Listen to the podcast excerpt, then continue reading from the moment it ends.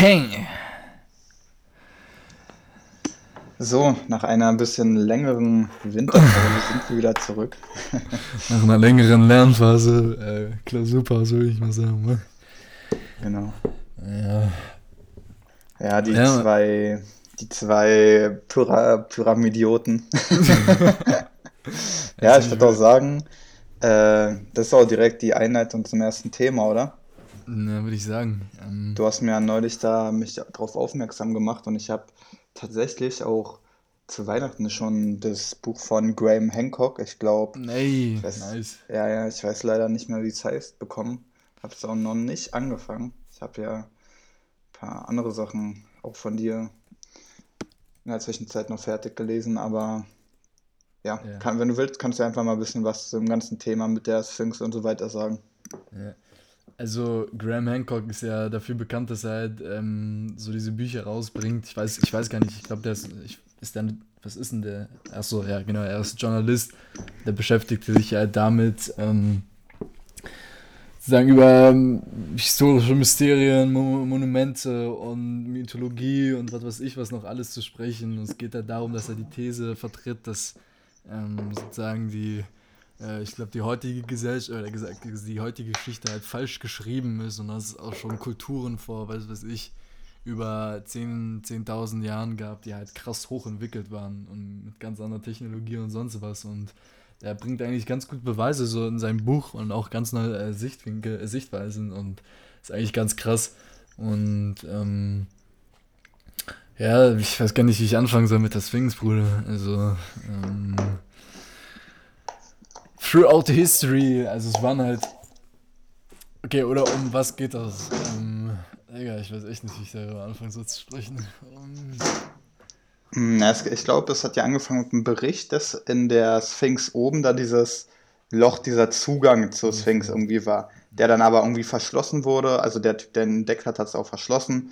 Ja. Und aber dass irgendwie darauf halt dann so ein bisschen deshalb angenommen wird, dass vielleicht irgendwas da in der Sphinx drin ist und dann wurde ja drumherum extrem viel gegraben und untersucht und halt es hat alles schon darauf hingedeutet, dass in der Sphinx, dass es so diesen unter, dass da irgendwas drunter ist. Yes. Und also es wurden ja den Leuten, die das so untersucht haben, immer wieder Steine dann in den Weg gelegt durch irgendwelche Ministerien oder halt äh, sonstige Organisationen. Und dann haben die, glaube ich, mit, also extrem kompliziert, wie die vorgegangen sind, aber auch irgendwie durch Magnetstrahlung dann geguckt, ja, wenn, wenn der Druck hier im Sand so und so ist, dann muss unbedingt äh, darunter wirklich eine Kammer sein. Und am Schluss haben die dann tatsächlich halt diese Kammer da drin gefunden. Und du hast es ja, also das habe ich gar nicht mehr mitbekommen, aber du hast mir das ja dann erzählt. Anscheinend waren da so extrem, also Statuen drin, die extrem, wie soll man das sagen, extrem ja, fein geschliffen waren ah, ja, oder okay. die so ja. fast schon perfektionistisch, also nach ja. heutigem Standard absolut perfekt von der Symmetrie und alles gebaut wurden. Und dann wurde halt so ganz billig, sagt, kann man fast schon sagen, so irgendwelche Hieroglyphen oh, oder so oh, nachträglich äh, reingeritzt. Und Digga, das ist auch so krass, ne? Okay, ich glaube, ich weiß, wie ich anfangen soll. Hast mich auf die gute Fährte gebracht. Also es gibt ein Typen da draußen, man muss nicht irgendwie alles glauben, was er sagt, aber der ist der heißt halt Axel Klitzke, so, und der hat sich halt, der ist irgendwie Bauingenieur und ähm, das ist so ein alter, ich würde auch wieder so, so, so ein alter Magier, alter, so ein alter weiser Mann einfach, finde ich. Der, der zwar auch seine Probleme und so sonst was, aber es geht halt darum, dass er ein Bauingenieur ist ähm, und ähm, sich halt schon sein ganzes Leben lang halt mit den Pyramiden beschäftigt hat. Und ähm, er ist halt der Meinung, dass die Menschen von damals das niemals sozusagen nach diesem mathematischen Konstrukt, was halt in der Pyramide zu finden ist, hätte bauen können. Weil es krass kompliziert ist und das sozusagen, ähm, also jeder kann das mal googeln, Axel Klitzke. Ähm, und er hat tatsächlich auch Kontakt zu den ganzen Leuten ähm, in Ägypten, auch in den ganzen Instituten und so und redet mit denen und sonst was. Und da kommen ganz interessante Sachen ähm, aus Privatgesprächen heraus, die er dann in seinen Vorträgen mal ähm, raushaut. Ähm, und es, ist, also es geht halt darum, die heutige Lehrmeinung ist ja sozusagen, dass die Pyramiden ähm, halt Grabstätten waren. So, und das ist halt überhaupt nicht seine Meinung. Erstens muss man sagen, dass ähm, in den Pyramiden niemals Leiche, also Leichen, Mumien gefunden wurden. So, das ist übel interessant. Und ähm, damals gab es irgendwie so ein El Ahmud oder sowas, also so ein Kalifa, äh, Kalifaten, wie nennt man Kal Kalifen oder so, glaube ich, nennt man den, irgendwie aus, aus der arabischen Nation. So, und der war einer der ersten sozusagen, die Zugang zu den Pyramiden äh, gekriegt haben. Und das war alles so geblockt und zugesperrt mit Granitblöcken, wo die sich rumrum bauen müssten, um sozusagen in diese Hauptkammern zu kommen. Und am Ende haben die nichts gefunden. So. Und das ist halt total interessant. Da muss man sich halt die Frage stellen, warum sollten, wenn da keine Leichen, also Mumien drin sind, warum haben die dann sozusagen sich so drum bemüht, diese äh, Kammern zuzusperren? So. Und das ist ganz interessant, weil Axel Klitzke vertritt zum Beispiel Theorie und meiner Meinung nach macht er das mit ganz tollen äh, also Beweisen, dass das sozusagen Einweihungstempel waren in der, deren früheren Mysterien, in der sozusagen ägyptischen Priesterschaft so. Und ähm, es geht jetzt ein bisschen deeper. Ähm, geht es halt vor allem darum, dass ähm, er das verknüpft zum, zum Beispiel mit der heutigen Freimaurerei, weil ich glaube, irgendwie in Totentempel oder so kommt das Symbol des Tau zum Ausdruck. Das ist wie so ein T, sieht aus wie so ein T. Ähm, und das haben zum Beispiel die heutigen äh, Freimaurer noch so. Und wenn man sich mit der Freimaurerei so ein bisschen beschäftigt, dann ähm, wird man zwangsläufig, zwangsläufig auf den skottischen Ritus treffen. Und der beinhaltet 33 Grad so. Und Axel Klitzke ist halt der, der Meinung, dass ähm, sozusagen die kleinste Pyramide den 11. Grad darstellt, die Mykorinus-Pyramide den 22., die Cheops-Pyramide den 33. So, und ich kann aber wirklich jedem empfehlen, sich das mal anzugucken, so ähm, und ein bisschen open-minded zu bleiben, weil er auch ein bisschen anderen, äh, wirklich ähm, krassen Stuff raushaut, so, ähm, wo man sich noch ein bisschen anpassen müsste daran. Aber er sagt halt, dass das innere Gefälle sozusagen, so diese innere Konstruktion der Pyramiden so exakt, zum Beispiel vor allem nach dem goldenen Schnitt, so oder nach der Fibonacci-Reihenfolge in der Mathematik konstruiert worden ist, so perfekt, dass sozusagen die Kammern Resonanzkammern sind, wo man einen Ton raushaut und auf einmal die ganze Pyramide nachweislich, hat man bewiesen gekriegt, anfängt zum Beispiel zu vibrieren. Und er sagt, als er da selber in der äh, Königskammer drin lag, in den Sarkophag, weil er das irgendwie durfte, wegen seinen Freundschaften da, ähm, und er einen Ton gemacht hat, so was man vielleicht von den heutigen Buddhisten kennt als Om, und er da drin lag und diesen Om-Ton gemacht hat, wie er gemerkt hat, wie der ganze Raum angefangen hat zu vibrieren. So, und wenn Leute ähm, ein bisschen open sind für luzides Träumen oder Astralprojektion, wie man es nennen mag, ähm, hat das viel damit zu tun, dass die Leute in sozusagen einen Bewusstseinszustand gekommen sind, wo die Sachen erfahren haben, die halt ein bisschen ähm, äh, anders sind, so würde ich sagen. Und ähm, ich werde jetzt auch nicht wieder zu viel labern, aber ja. Es geht halt da, da darum, dass unter der Sphinx schon Überlieferungen aus keine Ahnung wie viel alten Jahrhunderten kamen, von den Japanern, von den Deutschen und sonst was, dass unter der Sphinx eine Halle ist mit Wissen, vollgesammelt. Ähm, und dass dieses Wissen von einer alten Hochkultur kommt, die sozusagen vor, äh, die, vor den ägyptischen Dynastien sozusagen existiert hat und da sozusagen ihr ganzes Wissen reingeballert haben und sonst was. Und ja, es geht halt viel tiefer, weil die Frage ist halt, wie haben die es geschafft, diese Steine so exakt zu schneiden? Das sieht ja, also einige sagen heute, das ist ja Lasertechnologie irgendwie gewesen oder sonst was. Ähm, und, und da gibt es halt ein paar Ungereimheiten. So. Ja, ja. Hm.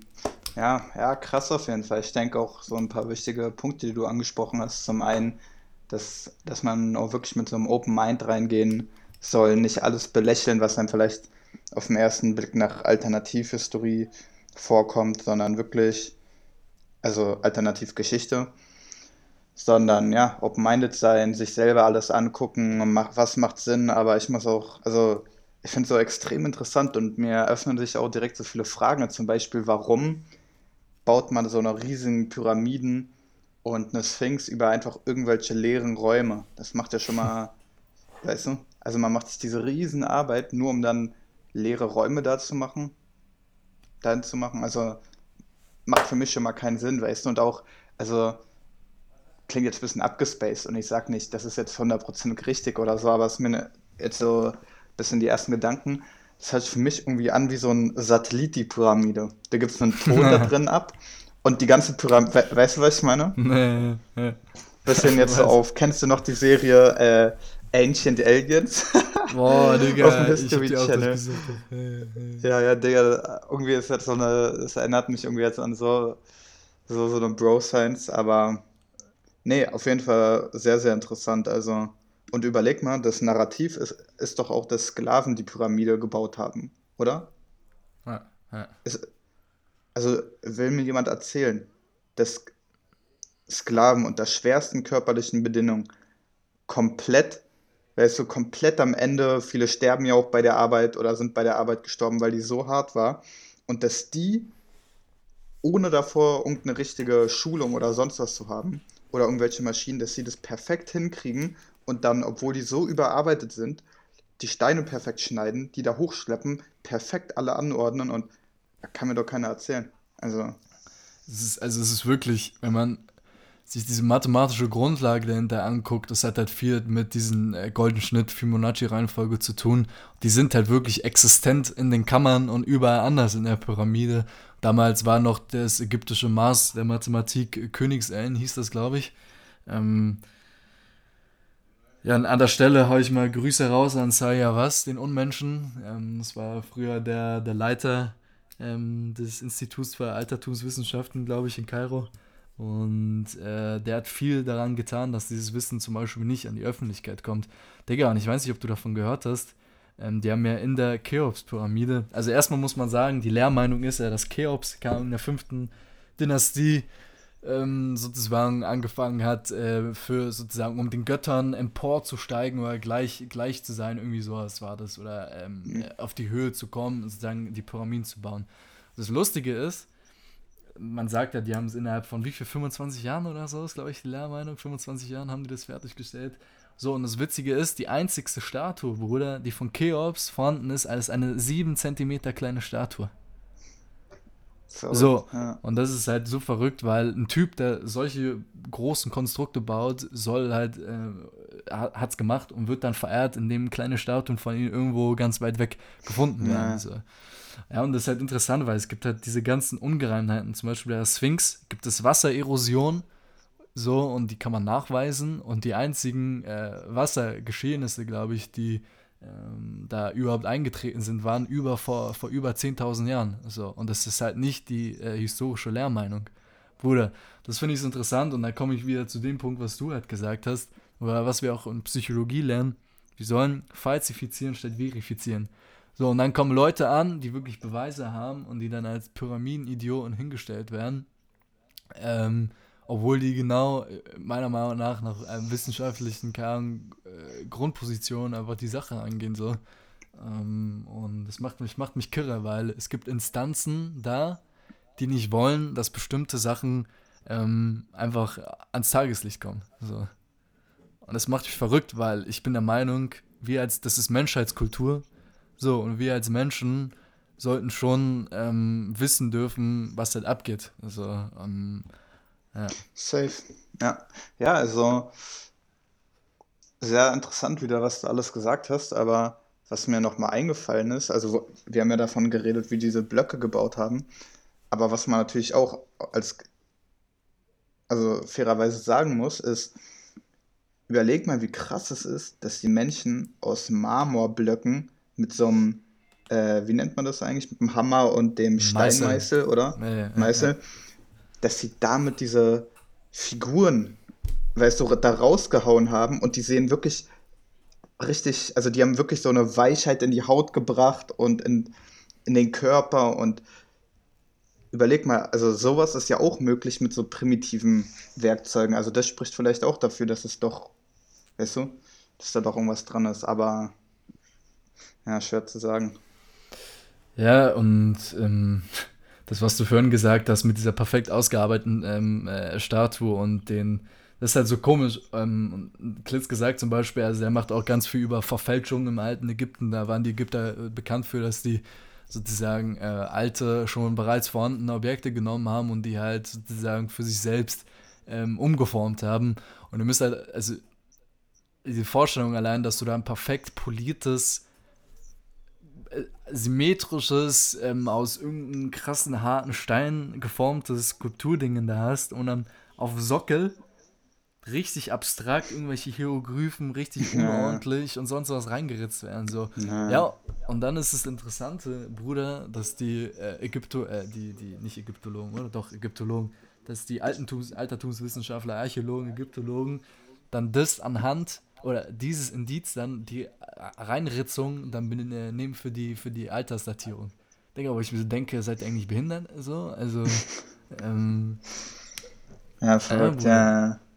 Ja, und du hast ja auch gesagt, dass, dass es so ein, äh, so ein eine Menschheitserbe ist, dass jeder ein Recht darauf haben sollte, da Bescheid zu wissen. Und das ist ja ein bisschen, merkt man auch jetzt an dieser ganzen Reddit und Wall Street Sache, ist diese Doppelmoral. Weil überleg mal, auf der einen Seite diese ganzen äh, Broker oder Shorter oder wie auch immer, keine Ahnung, wie man das nennt, aber die sagen, oh was, ihr dürft doch niemals hier in eurer Red-Gruppe euch absprechen und sonst was, obwohl es hm. bewiesen ist, weißt du, dass die sich doch alle untereinander absprechen, ja, weißt du?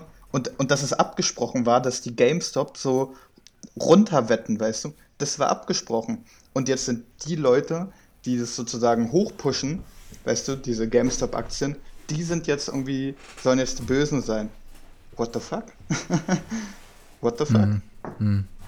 Crazy. Human, also es human ist nur nature. schlecht, es ist nur schlecht, wenn der Durchschnittsbürger es tut. Wenn ein Reicher noch reicher wird, dann ist es super. Wenn der Durchschnittsbürger auch sich ein bisschen was in die Taschen stecken will, dann ist es auf einmal böse und pokern und absolut, äh, weißt du? Ja, ich finde das ganz cool, die Analogie. So, ähm, ja. Ja, und dieser. Oh, hier hat mein Echo gerade gesprochen. ähm, ja, Bruder. Hat der Podcast auch gleich von Amazon aufgenommen. ja, ich, ich, weiß nicht, du kennst du diesen Sahia was überhaupt? Diesen, diesen komischen Typen? Welchen? Sahia was heißt er? Kam der in der Doku zufälligerweise vor? Ja, ja, ja, das ist so ein, der hat seinen, der ist mal bekannt geworden, weil er seine Hüte da, seine Indiana Jones Hüte verkauft hat. Ähm, Ach, der, ja, ja, ja, ja, ja, der, der, der. Ja. Bruder. Und Alter, ich kann es einfach nicht glauben, dass Menschen manchmal so ignorant sind, weil dann gab es in der Königinkammer gab's einen Schacht, der sozusagen so quadratisch war, ne? Und die haben sich immer gefragt, okay, äh, die haben das immer als Seelenschacht genannt. Also wenn die, keine Ahnung, Ägypter sterben, dann flieht die Seele sozusagen daraus aus den Pyramiden in die Sterne hinein, weil diese perfekte Sternkonstellation auch abgebildet hat. Blablabla. So, und dann senden die da einen Roboter rein, äh, einen kleinen Roboter als Möglichkeit dafür sagen, bereitstand. Ähm, und dann kamen die irgendwann auf dem Ende äh, sozusagen. Also es war in diesem Schach war dann sozusagen eine, eine Tür sozusagen eingebettet mit so zwei Kupferriemen dran. Also die wurde da Excel platziert. So. Dann hat, glaube ich, National, Geographic oder sonst was irgendwann die Lizenz gekriegt, eine Live-Übertragung. Und das war wirklich live übertragen. So, also live übertragen. Ähm, sozusagen mit diesem Roboter durch diese kleine Tür reinzubohren. So, dann muss man muss, müsst ihr euch einfach vorstellen, dass diese Live-Übertragung einfach gefaked war. Oder dass Experten der Meinung waren, dass die Live-Übertragung, die sie sozusagen ausgestrahlt haben, davor schon aufgenommen äh, worden war. So. Und da frage ich mich, warum, warum macht ihr sowas? Also, was wollt ihr, dass da nicht preisgegeben wird? So? Oder warum ignoriert ihr die ganzen Altertumsberichte, ähm, äh, die beschreiben, dass zum Beispiel unter Sphinx es weitergeht und da nicht nix ist? So. Und ich verstehe das ja. aber nicht. Also ist da irgendwie ein UFO oder so, dass die ja keinen Bock haben, dass wir das mitkriegen? So, weißt du, was ich meine? Ähm, ja, Digga. Ja, was, also oh, vielleicht auch mal ein Argument, um, um das so ein bisschen zu unterstreichen, oder das ist auf jeden Fall, von es bestimmte Sachen, also ganz klarer Beweis, dass vor uns Sachen geheim gehalten werden. Es ist ja letztes Jahr, ne, dieses Jahr war es sogar, hat ja die US-Regierung zugegeben, dass sie Flugkörper, die nicht oh, ja. die identifizierbar sind, als irgendwas von der Erde stammendes, ähm, ja, wurden halt fotografiert und gesichtet. Also von, wirklich von der Regierung, von der, mhm. das war nicht NASA, sondern halt die Air Force Penta war es, glaube ich. Pentagon oder sowas. Und, äh. ja, ja, oder Pentagon. Und halt im Rahmen, weil durch dieses ganze Corona-Thema ist das so extrem untergegangen. Aber ja. die haben zugegeben, jetzt nicht in den Worten, aber dass ein, ja, ein Fahrzeug oder ein Flugzeug, was nicht von dieser Welt ist, hier ja.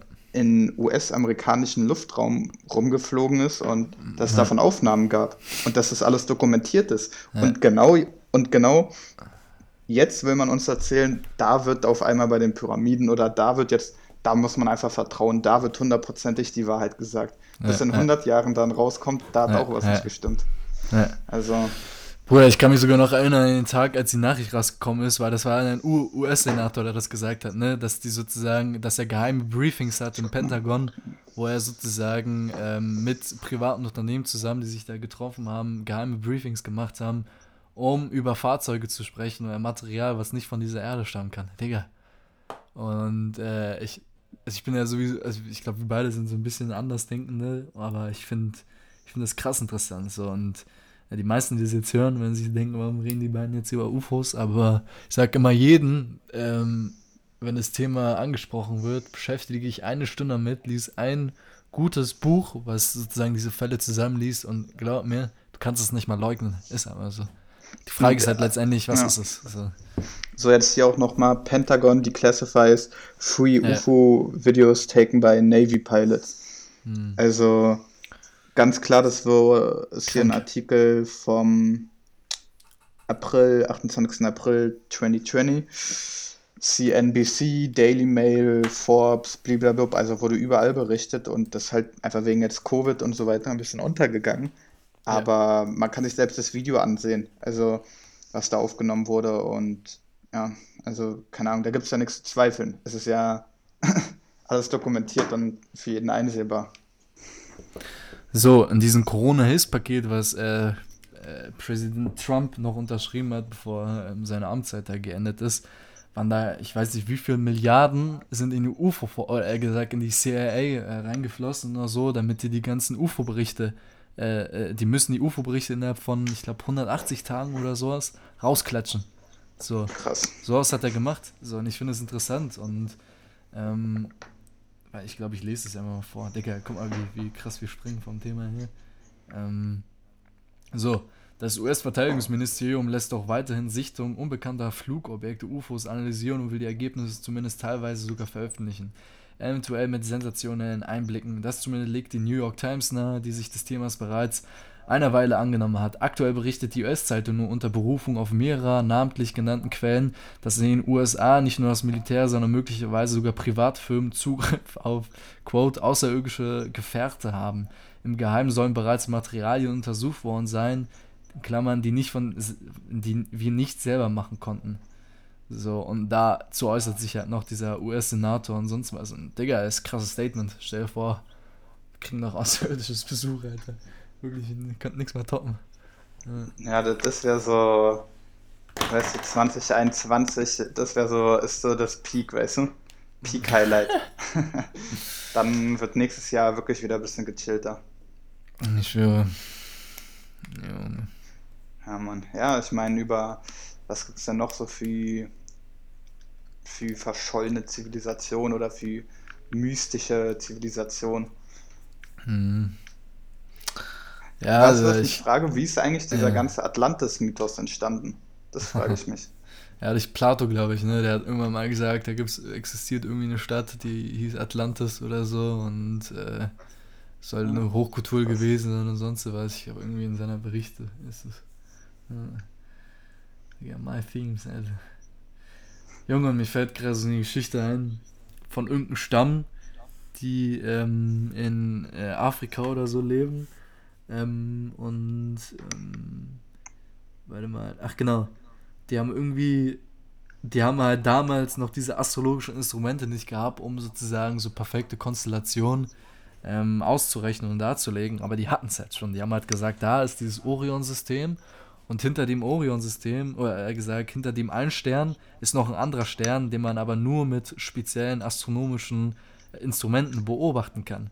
So, und in deren Mythos ist überliefert, von da kamen die Himmelmenschen zu uns und haben uns Wissen gelehrt. Krass. Digga, das musst du dir mal vorstellen. So, und das ist halt ja. written, das ist jetzt no, no ähm, Pseudoscience ja. oder so, sondern das ist halt Real Talk. Ähm, Digga, wenn ich mir denke, Junge, was geht?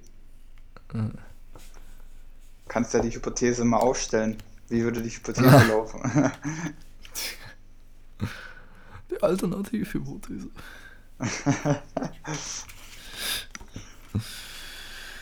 Ja, aber ich finde das Thema auch einfach interessant, weißt du? Also, es ist ja auch ein Thema, wo man gerne so einen Gedanken durchspielt, weißt du? Was ist, Voll. echt irgendwie irgendwelche Außerirdischen schon mal auf der Erde waren und vor allem, wie interessant es auch wäre, wenn die wirklich hierher gekommen wären, nur um so Menschen Sachen beizubringen, was so dann das Endziel wäre, weißt du? Ob die vielleicht auch uns helfen wollen und dass wir Selbstverwirklichung erreichen Voll. oder höhere Bewusstseinsebenen oder was auch immer, weißt du? Wäre interessant, Voll, drüber nachzudenken. Junge, das wäre einfach nur krass, ne? Weil, Alter, es würde sich so viel verändern. Einfach Kultur würde, Junge. Es wäre dann nicht, das wäre dann nicht Europa, Amerika und China, sondern es wäre eine Menschheit in Kontrast zu einer anderen ähm, Zivilisation einfach so. Weißt du, was ich meine? So, das würde Ja, das ganze Weltbild einmal ändern, Alter. Ah, so meint es, okay. Ja, ja, Ja. stimmt, das safe. So die Menschheit gegen, dann weißt du, es ist Feindbild nicht mehr innerhalb äh, der, des Ehrensystems, Ja, ja. Sondern, sondern wird sofort nach außen projiziert, ins Fremde. Ist so. Ja, aber überleg mal so, ich glaube gar nicht Feindbild, weil überleg mal, also wenn das jetzt diese ganzen, ganzen Sachen, die wir jetzt hier, über die wir jetzt äh, philosophieren, wenn das wirklich so ist, dann denke ich ja nicht, dass es irgendwelche Wesen sind, die uns jetzt schaden, weißt du? Das glaube ich auch nicht. Ähm, ja. Also, Ja. weil wenn die wirklich, ich glaube, da hat doch mal dieser, kennst du diesen Michio Ka- Kaku oder so? Nee. Auf YouTube ganz, ganz schön bekannt und der hat, glaube ich, auch mal irgendwie gesagt, dass wenn es Aliens gibt, dass die dann und schon mal bei uns waren auf der Erde, dass die so weit entwickelt sein müssten, dass wir uns ganz leicht auslöschen könnten. Safe, Digga. Weil die müssten ja so, also es ist ja so ein großer Teil von unserem Sternsystem Äh, äh. schon erforscht worden und allgemein vom Universum. Die müssten so lange hierhin fliegen. Also, die müssen extrem weit entwickelt sein, um Digga. so eine Reise überhaupt antreten zu können. Ich schwöre. Die, die, wir könnten einfach so eine Antimaterie-Bombe auf uns werfen. Wir wären einfach. Digga, wir wären einfach weg. Boah. Ja, Mann. Oder wären wir wirklich weg? Oder noch Aber das ich werde jetzt hier nicht philosophieren. Aber es ist total interessant, weil wenn man so Fernseher anmacht und Filme schaut über Außerirdische oder sonst was, ist halt zu 80% immer, immer irgendwelche Wesen, die komisch sind und uns schaden möchten. So, und das ist für mich auch schon so, ein, so eine Programmierung irgendwie, so wenn ich Ja. drauf gucke. So, weißt du, was ich meine? So die bösen Außerirdischen. Digga, wenn ich so eine Außerirdische vor mir haben will, ich würde den als erst umarmen, Digga. Ich würde so sagen, Junge, komm, Junge. Ich habe mich gefreut. Ich hab so lange gewartet. So ein Verrückter. Pass auf, nicht, dass dich jetzt noch Außerirdische besuchen und dir irgendwelche Analsonden einfügen. Ja, Digga. Ich weiß abwegig, schön. Ja, Oh boy. Aber überleg mal, vielleicht ist es ja auch irgendwie archetypisch irgendwie in uns drin, weißt du, irgendwelche Eindrücke. Also, wer weiß, warum nehmen wir Aliens oder diese, haben wir von Außerirdischen diesen, diesen Feindgedanken sofort? Warum assoziieren wir das? Weißt du, müssen wir uns vielleicht auch mal fragen. Ja, das Fremde Also halt, klar, ne? kann natürlich, genau, kann, na klar, das kann es sein, aber vielleicht steckt da ja auch mehr dahinter, weißt du?